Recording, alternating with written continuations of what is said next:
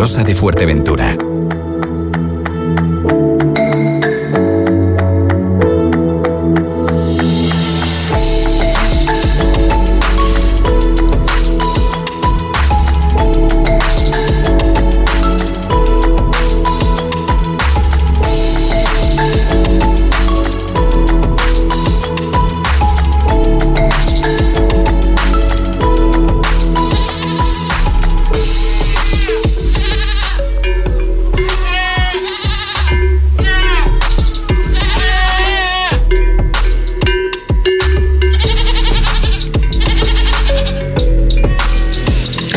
En este rincón de la radio, en la Rosa de Fuerteventura, en nuestra particular finca, donde tratamos, conversamos siempre eh, que podemos con distintos eh, sectores para acercarnos un poquito a la situación de la agricultura, de la ganadería y de la pesca en la isla de Fuerteventura, donde eh, estos días hemos estado asistiendo a nivel europeo, en Canarias y también en nuestro territorio nacional, en la península, a esas protestas de la gente del sector ya cansados de de en fin, de, tener eh, pocas posibilidades de seguir adelante en el campo y en la y en la ganadería. Otro día lo vamos a dedicar eh, concretamente a la pesca, porque yo no sé si, si la Unión, eh, si las directrices de la Unión Europea asfixian también al sector de la pesca. No sé si nuestro siguiente invitado, que está relacionado con Asaga Canarias, que ya ha estado con nosotros en otras ocasiones, nos puede comentar si son también estrictas las normativas de la Unión Europea para la pesca. Eh, Teo Hernando, buenos días. ¿Qué tal? Muy buenos días. Son pues también, como bien dice, eh, la Unión Europea también eh, está asfixiando al sector pesquero, aunque nosotros, al ser una asociación de agricultores y ganaderos, no estamos tan de la mano con ellos, pero conocemos perfectamente el sector de la pesca y, bueno, cada año desciende cada vez más nuestro, nuestra flota pesquera. las cuotas, principalmente de túnidos, es con lo que siempre hay disputa con respecto al Banco Sahariano y ahí eh, parece que España no está haciendo sus labores a nivel ministerial y cada vez más tenemos menos cuota de, pesca eh, y eh, dándole prioridad incluso a, países internacionales, a países terceros que mandan barcos de estos gigantescos factorías que arrasan con todo el ecosistema, cuando sin embargo la flota pesquera de Canarias es una flota artesanal y totalmente sostenible. Teo, las cosas cada vez están más complicadas. Lo digo porque eh, la situación del sector se ha ido agravando con el paso de los años. No, todos pensábamos que cuando eh, entrábamos eh, directamente en la Unión, en la Unión Europea, en la, en, la, Unión Económica, eso iba a ser solo ventajas.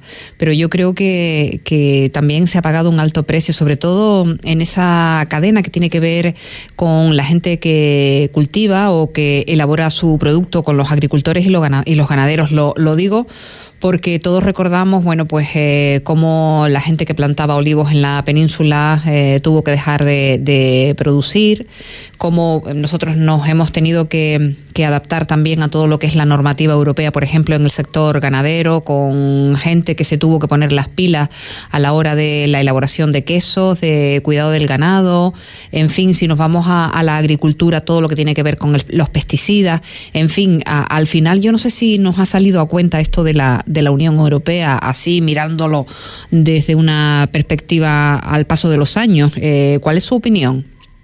Bueno, eh, evidentemente los números están ahí y dicen que el sector agrario es el sector menos atractivo para, la, para los jóvenes y los nuevos inversores.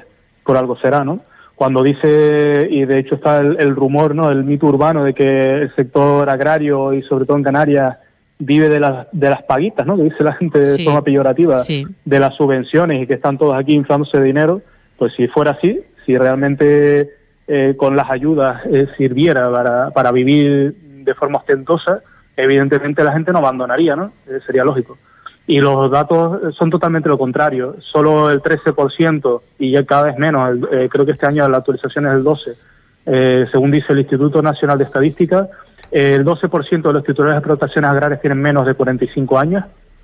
Evidentemente eh, no vamos a tener relevo porque gran parte de los productores tienen, aproximadamente, se lo digo de memoria, el 55% tienen más de 60 años. Por lo tanto, solo con las jubilaciones a corto plazo, estamos hablando de 5 o 10 años, y con los fallecimientos, eh, lamentablemente, de, estas personas ya mayores, eh, nos vamos a quedar sin, sin agricultura y ganadería. Por lo tanto, esas políticas de que se querían enfocar después de las grandes guerras mundiales de protección de la agricultura y la ganadería en Europa, eh, en estas últimas dos décadas, que han ido hacia un discurso eh, medioambientalista y sobre todo de ideología, ¿no? más que basado en criterios agronómicos y, escuchando al sector y a los técnicos del sector y evidentemente a los productores y a toda la cadena de valor, se están basando las normativas en, pues eso, en, en, criterios morales eh, más que en, otro tipo de criterios eso es lo que está lastrando es la competitividad. Porque por un lado, lo que se quiere con esto del Pacto Verde y la estrategia de la, gran, de la granja a la mesa, eh, lo que se quiere es proteger principalmente la seguridad alimentaria de los ciudadanos europeos, ¿no? que no estemos consumiendo materias activas que puedan ocasionar enfermedades como cáncer, infertilidad, malformaciones, etcétera, pero sin embargo se llegan a acuerdos eh, con países terceros, latinoamericanos y africanos, para que entren eh, productos alimentarios que al final nos ponemos en, el plato y nos comemos, con productos desautorizados en Europa y con, incumpliendo totalmente estas normativas que, nos exigen en Europa. Por lo tanto, evidentemente Europa es un sinsentido, eh, tiene una doble moral que de verdad que eh, no hay quien la entienda y por eso ha salido todos los agricultores los ganaderos de Europa, de España y ahora también de Canarias a una a decir basta ya, basta ya porque nos están hundiendo, nos están matando. Em, es poco entendible ¿no? que se esté presionando a la gente que cultiva y, que tiene su ganado en, un territorio de la Unión Europea, presionando en el sentido de bueno pues la normativa, ¿no? para poder entendernos y como usted dice, por eh, puertas traseras estén entrando esos productos que aquí no se pueden eh, cultivar. ¿no? Em, en fin, como que no... Em, es difícil de, explicar y es lo que han puesto ustedes sobre la mesa, ¿no? Claro, es que, y, además que hace dos días o algo así eh, salió nuestro ministro Plana, que tendría que estar defendiendo el sector agrario a capa y espada en Bruselas, eh, diciendo que poco menos que da por perdido esta lucha, ¿no? De, exigir a los países terceros eh, que se les exijan las mismas normativas en cuanto a calidad alimentaria. Entonces, ¿de qué estamos hablando? ¿De que las empresas internacionales tienen más fuerza que los propios ministros de Europa? Las empresas internacionales americanas y también francesas y españolas que están en, Marruecos o en Latinoamérica eh, tienen más fuerza que los propios ministros. Es increíble, son los, que realmente nos gobiernan, los que ponen esos productos con, en nuestra mesa para envenenarnos a costa de ellos enriquecerse. Es que eso es lo que está sucediendo. Tristemente, estas reivindicaciones llevan sobre la mesa muchos años, ¿no? Hay quien decía el otro día que eh, si van a salir estos días de movilizaciones con las mismas pancartas que hace 15 años o 20 años, ¿no? Parece que el sector no tiene el suficiente peso para, em, en fin, para atender las, las reivindicaciones de tantas eh, familias, eh, Teo. también porque hasta, hasta la fecha no se habían producido unas manifestaciones del índole al que están llegando estas. Por suerte la gente parece que está despertando y sobre todo se está uniendo toda Europa, porque antes, eh, oía, una manifestación en Polonia, una manifestación en, Valencia, una manifestación aquí en Canarias, pero no de una forma tan unánime, ¿no? Y yo creo que ahora sí, ahora sí, cuando el sector en peso se, planta, que es el, mensaje que estamos dando, ahora sí eh, tienen que tienen que escucharnos, ¿no? Porque porque si no se van a continuar con las movilizaciones hasta que se nos escuche, porque esto de verdad es un engañabobo, de verdad. Eh, no hay quien se lo trague, no hay quien lo explique. Y luego, eh, aparte del gobierno de España, eh, en, caso del ministro Plana, y de Europa, con, todo lo que hay, es que en Canarias también tenemos muchas cosas que resolver y, mucha gente seguramente que, nos esté escuchando dirá, pero que claro, es que estas reivindicaciones son de hace, como bien decías, ahora mismo 20 y 30 años, ¿no? El tema del agua en Canarias. El agua en Canarias cada año tenemos más problemas. O sea, producimos menos, somos menos productores y menos ganaderos y sin embargo tenemos más problemas de agua. ¿Cómo se explica esto? Bueno, pues se explica de una forma muy sencilla, porque se ha dejado un desarrollo loco del turismo y de la población, porque se ha permitido vía licencias y vía ferias para eh, incentivar a la gente a que venga a Canarias de forma masiva, pero no se han hecho las, inversiones necesarias en infraestructuras tan básicas como el agua. Y eh, eh, seguimos potenciando que vengan más y más personas a Canarias, más y más turismo, y no tenemos ni garantizado el agua que parecemos el tercer mundo. Estamos en febrero con restricciones de agua en algunos puntos de Tenerife. Ya de Fuerteventura ni les cuento de los problemas que han tenido con el agua, con esas infraestructuras obsoletas hace 50 años. Entonces, ¿dónde está nuestro dinero público invertido? Si no es en el agua y en la electricidad, cosas tan básicas como eso, en una sociedad moderna como la nuestra. Y luego los problemas que tenemos en las carreteras, en los vertidos, no solo los vertidos al mar, sino los vertidos en los vertederos. Tenemos problemas del tercer mundo en Canarias y no se están solventando de la manera correcta. Y esa gestión es responsabilidad del gobierno de Canarias y de los cabildos y de los ayuntamientos. No, es, no hay que echarle el balón fuera siempre a Europa o a España. Aquí tenemos muchas cosas que resolver. Y otra de las cosas principales es la cantidad ingente de burocracia que tenemos en esta región, en Canarias. Que para, para hacer un proyecto agrícola, para hacer una ampliación del invernadero o para crear una granja o, cualquier explotación, hay gente que está dos años tramitando permisos y proyectos. Dos años. ¿Quién aguanta eso? ¿Cómo pueden eh, eh, salir a las ferias de estas de Madrid a defender el producto local, y, promover que los jóvenes se integren al sector agrícola. Si luego uno, uno que aparece que quiere dedicarse al sector agrario, se tira dos años para, para poder arrancar, ¿quién aguanta eso? Y te mandan de un despacho a otro y de otro a otro. Esto es un sinsentido. Por lo tanto, hay que empezar a articular desde la base una planificación en el ámbito público y privado, porque si no, en 10 años nos quedamos sin sector agrario. ¿Eso es lo que queremos para Canarias?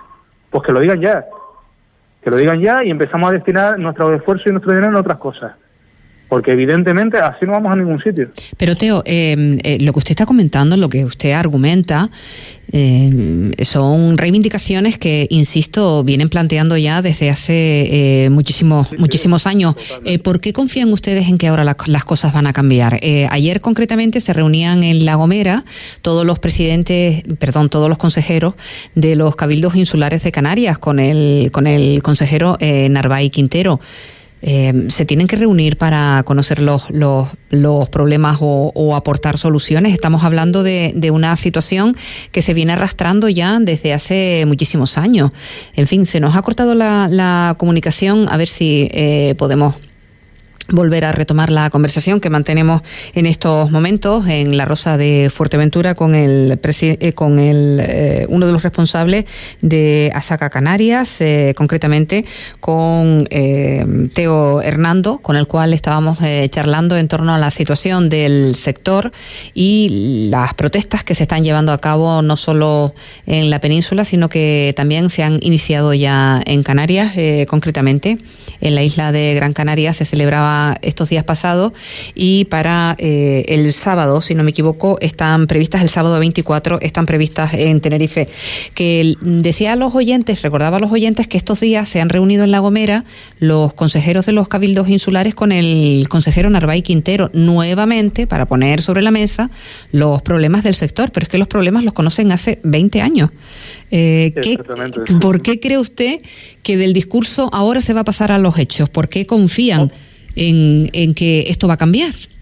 Hombre, parece, nosotros tenemos la, sensación y con las reuniones a las que nos están convocando de manera urgente, pues tanto los cabildos como también el, señor consejero Narváez Quintero, del que acabamos de salir de una reunión ahora mismo, eh, parece que, la sensibilización con el sector, porque le están viendo que los números no mienten, están viendo que esto no es que nos estemos quejando por quejarnos, es que de verdad que nos quedamos sin sector agrario. O sea, hay que tomar medidas urgentes ya. Y aparte que las movilizaciones están tomando un caliz y una importancia mediática que también les ejerce presión a nivel político. Porque ya no solo los agricultores y los ganaderos son los que se están quejando, es que la ciudadanía también está empezando a decir, oye, pero ¿qué pasa aquí? Que están jugando con nuestra comida, que es que no hay quien compre con estos precios, ¿no? Todo eso, la ciudadanía también ejerce una presión. Por eso, como bien decías ahora en la manifestación que vamos a celebrar mañana en Santa Cruz, también animamos a que la ciudadanía se sume y venga con nosotros y nos acompañe porque esto es la alimentación de todos nosotros y nosotras. Esto no es que los agricultores están pidiendo que se les baje el, petróleo, el, gasoil o las ruedas, no, no, de los tractores, no, no, no. Aquí estamos hablando de, de nuestra soberanía alimentaria, de no tener que depender del exterior, porque miren lo que pasó con las papas. Las papas el año pasado, que no teníamos producción aquí por el calor y todo esto, y este año pinta igual, tuvimos que tirar de las importaciones encima falló con el tema de, Inglaterra, del, escarabajo. En ese momento, el resto de, exportadores eh, dijeron, ah, si ustedes necesitan papas que no tienen nada, pues ahora el precio son 3 euros. Eso es lo que va a suceder en 10 años si, si perdemos la agricultura y nuestra soberanía alimentaria. que nos van a poner los precios los de fuera, el precio que les dé la gana, y además nos van a mandar la mayor porquería que no quiera nadie. Las peores calidades nos las van a mandar para acá. Eso es lo que vamos a estar dándole comer a nuestros hijos. Por lo tanto, es el momento que la ciudadanía también se sume a estas reivindicaciones de guida. Que diga, señores, dejen a los agricultores trabajar. Si solo estamos pidiendo eso, déjenos trabajar tranquilos. Que nosotros nos ajustamos las normativas europeas, perfecto, pero a los otros exígelo también, que todos juguemos las mismas cartas. Porque si no me están haciendo una competencia desleal, ustedes, señores de la Administración, que están permitiendo eso. Nos están haciendo ustedes mismos la competencia desleal. Déjennos trabajar, déjennos producir, que nosotros cumplimos con las mejores exigencias a todos los niveles, a nivel medioambiental y sociolaboral del mundo. Las exigencias más altas en el mundo están en Europa y las cumplimos todos los productores europeos, incluyendo los canarios. Por lo tanto, déjenos trabajar, que la ciudadanía de verdad que nos arrope, que nos, que nos apoye, porque vemos los compañeros de la península saliendo en tractores solos, solos, solo los tractores. Tendría que estar una caravana de vehículos detrás de toda la gente apoyando y tocando las pitas. Eso es lo que queremos para, para Tenerife, para la, la Palma el día 1 y si convocamos también en Fuerteventura y en Lanzarote. Que la ciudadanía venga con nosotros y grite y silbe con nosotros. Es importante. ¿Cómo puede, mm, independientemente de esa presencia, eh, para, eh, en fin, reforzar el, mensaje de la gente del sector, cómo podemos ayudar los ciudadanos? Em, lo, planteo, Teo, porque en muchas ocasiones vamos al, vamos al súper y mm, es obligado el que eh, los productos tengan su, su etiquetado de procedencia, pero los consumidores vamos a comprar lo más barato porque la economía no nos permite ir, eh, ir más allá y a veces ni comparamos, ¿no? Igual compramos eh, tomates de no sé dónde cuando mm, los tomates de, Canarias eh, están ahí muy cerquita, igual la diferencia de precios no, no es tanta, ¿no? ¿Cómo podemos ayudar, cómo puede ayudar el consumidor? Bueno, evidentemente nosotros tenemos claro que en un momento de inflación tampoco se le puede someter una presión a, la ciudadanía, porque entrada porque no lo va a hacer. O sea, si tú no puedes llegar a fin de mm. mes, evidentemente vas a marear los precios. Pero mirando los precios, también se pueden comprar productos canarios. Nosotros, gran parte, prácticamente el total, mm, te podría decir una cifra en, torno a superior al 90% de lo que producimos en Canarias es producto fresco. Eh, lechugas, todas esas bolsas de lechugas, de ensalada, mm. todo eso lo producimos en Canarias al 100% gran parte de los tomates, que bueno, pueden ver la, trazabilidad por las etiquetas, pero gran parte, muchos de los tomates de, consumo local y también los tomates cherry, bueno, por supuesto los aguacates, los plátanos, las piñas, los mangos, todo esto es producción local. Por lo tanto, frutas, frutas y hortalizas, muchísima parte, y eh, calabacines, pepinos, pimientos, etcétera, gran parte son el producto canario, pero donde tenemos que insistir más y donde no solo la, ciudad, la ciudadanía, sino también las instituciones públicas tienen que presionar un poco más es en el sector de la restauración y de la hostelería. se demostró durante la pandemia que los canarios consumimos el 70% de lo que se produce aquí en Canarias y solo el 30% lo consume la restauración y la hostelería. Por lo tanto, si vienen 16 millones de turistas aquí y, y muchos de ellos comen en restaurantes y en los propios hoteles, hay que empezar a exigir que, oiga, señores, ustedes están en un territorio y tienen que apostar más por el producto local vía eh, exigencia no quiere decir que se les multe, puede ser por, por bonificación, o sea, eh, por la parte asertiva, decir, oye, usted lo hace bien, usted participa en la economía de donde está establecido, de Canarias en este caso, pues a usted le vamos a bonificar. Pero ese tipo de programas y de iniciativas las tienen que hacer los gobiernos. Partiendo desde los ayuntamientos, por ejemplo, nosotros estamos en un proyecto que seguramente se va a trasladar a otras islas, que es el de comunidades turísticas circulares, en el que recogemos el orgánico de los hoteles, lo llevamos a compostar para que los agricultores lo utilicen y luego esos productos de los agricultores vuelvan a los hoteles de una forma preferente. Entonces, a esos hoteles que no solo están consumiendo más producto local y producto de cercanía, sino que además lo, lo venden a sus, a sus clientes y dicen, oye, mira lo que estoy haciendo, que estamos favoreciendo la economía circular, que estamos evitando el vertido de residuos, etcétera, etcétera, a esos hoteles se le hay que, hay que bonificarles, hay que aplaudirles y bonificarles de alguna manera. Porque lo que no puede ser que otro que no haga absolutamente nada esté en las mismas condiciones. ¿no? Bueno, pues todo este tipo de medidas son los que pueden hacer que se aumente la demanda en el consumo de producto local y que por lo tanto la agricultura empiece a ser un, un, sector atractivo, rentable, para que otros vengan detrás. Porque por muchas ayudas que pongamos, si la gente cuando va a entrar al sector lo que ve son palos por todos lados, burocracia, que es imposible colocar tu producto, que encima te lo pagan a un precio ridículo, evidentemente, aunque pongas todas las ayudas POSEI del mundo, la gente no se va a meter al sector agrario. La gente se va a meter al sector agrario, sobre todo los jóvenes, cuando vean un futuro económico para sus familias y para su desarrollo profesional. Mm. Es la única manera. Por lo tanto, de cara al, ciudadano, como bien me preguntas, ¿qué podemos hacer? Bueno, pues eso, cuando vayamos a un supermercado o vayamos a un restaurante, pedir producto local, tener esa sensibilización, porque de verdad el precio no es tan diferente, el precio no es tan descomunal. En el caso de la península puede ser, pero en el caso de Canarias no. Y, en el caso de la administración pública, que empiecen a tomar medidas con este, con el, con el, sobre todo con el turismo, que es nuestro motor, al fin y al cabo, de la economía, porque a poquito que el turismo tire un poquito, demande un poquito más de producción local, aquí no paramos. Aquí empezamos a poner verdes otra vez todas las huertas abandonadas. Teo, dígame, eh, ¿Cómo podemos entender que estemos escuchando estos días a los productores de, plátanos de la isla de La Palma hablar eh, en relación a lo que le pagan a ellos por un kilo de plátanos, que está sobre los 30 céntimos, y los usuarios, los consumidores, por ejemplo, aquí en Fuerteventura, los compremos a un euro 99 céntimos? ¿Quién se queda ese dinero? Bueno, evidentemente toda la cadena que hay entre medio, ¿no? En, el caso del plátano, si hay que decir que no solo al resto de las islas, ah, entre islas, sino también a la península, los plátanos llevan un proceso de, una, elaboración, como quien dice, ¿no? Un manipulado diferente a otros productos, ¿no? Y lleva muchísima personal, maquinaria, infraestructuras que hay que hacer, pues para descargar las piñas, para desmanillarlas, limpiarlas, eh, eh, meterlas en cajas, distribuirlas, eh, hay que meterlas en cámaras de maduración, vale muchísimo dinero, por lo tanto, toda esa cadena, más luego la distribución, en el caso del plátano, casi, casi que, entre comillas, se podría justificar, porque entre, entre los transportes que están por las nubes, el, el madurado en el sitio y luego la distribución, etcétera, etcétera, de verdad que el plátano en sí tiene muchísimos costos. También es verdad, hay que decir, que el problema que está teniendo el plátano ahora mismo es una consecuencia directa del calor. Se nos están acortando o se nos están acelerando las maduraciones en planta y cuando antes estábamos sacando en torno a 8 millones, un poquito menos, 8 millones de kilos a la semana, ahora estamos sacando por encima de 9 millones. Y eso el, el consumo, o sea, el mercado, tanto peninsular como canario, no lo absorbe.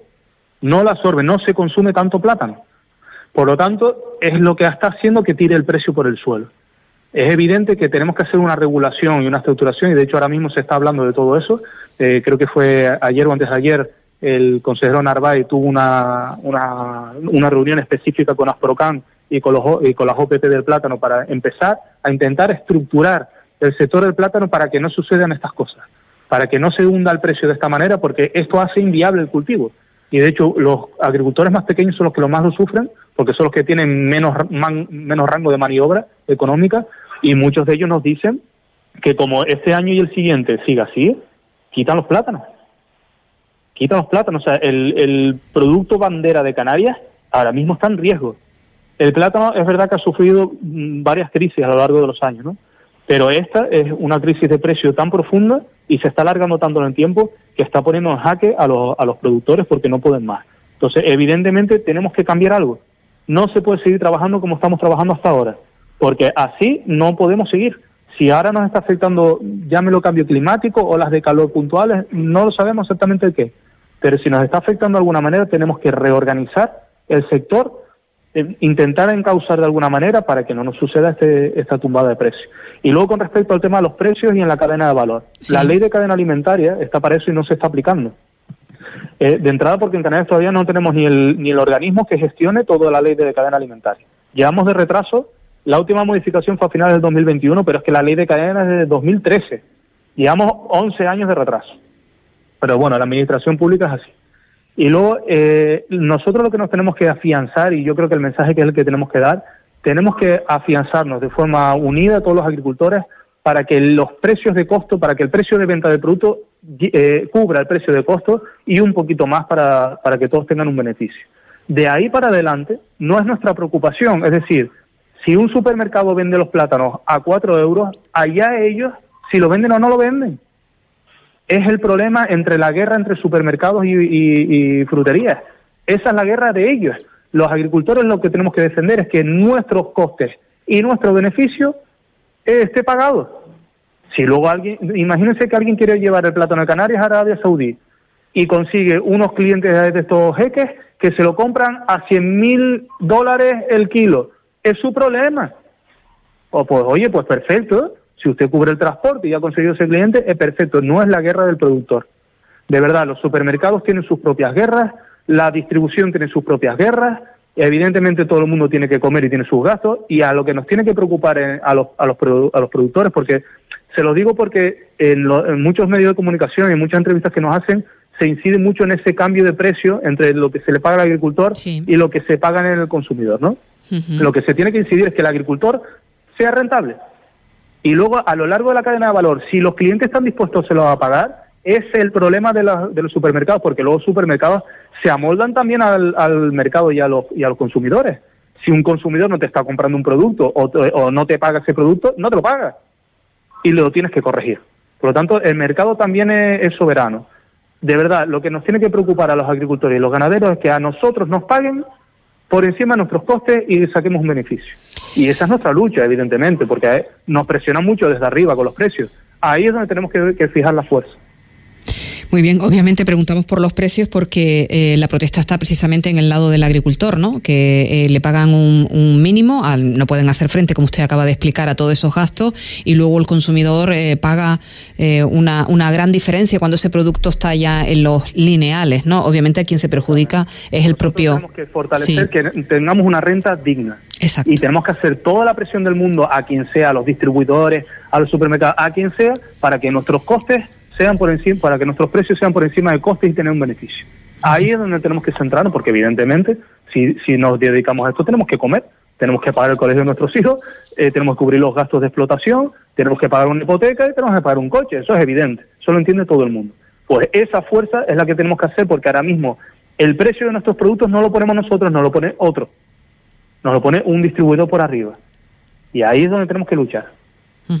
Muy bien, pues muchísimas gracias por estar con nosotros eh, en una ocasión más, eh, Teo, para hablarnos de, esa situación que se lleva años arrastrando por parte del sector eh, primario en nuestro país, con esa reclamación que se está planteando no solo al Ministerio, sino a la Unión Europea para que haya igualdad de, condiciones de la gente que, que, trabaja en estas islas o en este país y aquellos productos que entran a través de nuestros puertos y aeropuertos de, países terceros, ¿no? Piden ustedes que se les aplique la misma legislación para poder estar en igualdad de, condiciones. Que mañana, como dice usted, eh, la gente apoye a aquellos que trabajan el campo y, que cuidan el ganado, que nos traen esos alimentos a la mesa. Eh, la manifestación tendrá lugar eh, concretamente en Tenerife, mañana sábado día 24 y el próximo 1 de marzo en la isla de La Palma. Seguiremos pendientes. Gracias. Muy bien, muchas gracias a ustedes como siempre. Un saludo, buen día.